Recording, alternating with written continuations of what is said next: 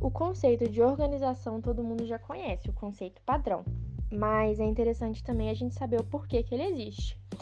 Para Coelho 2004, as organizações existem, pois todos nós precisamos de bens e serviços para viver, e são organizações as responsáveis para reproduzir esses bens e serviços.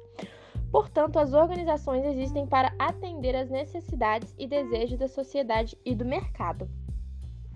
Na administração de empresas, a gente entende que, por organização de uma entidade social formada por duas ou mais pessoas, que trabalham de uma forma coordenada em determinado ambiente externo, visando um objetivo coletivo, que também envolve a divisão de tarefas, da atribuição e também de responsabilidades.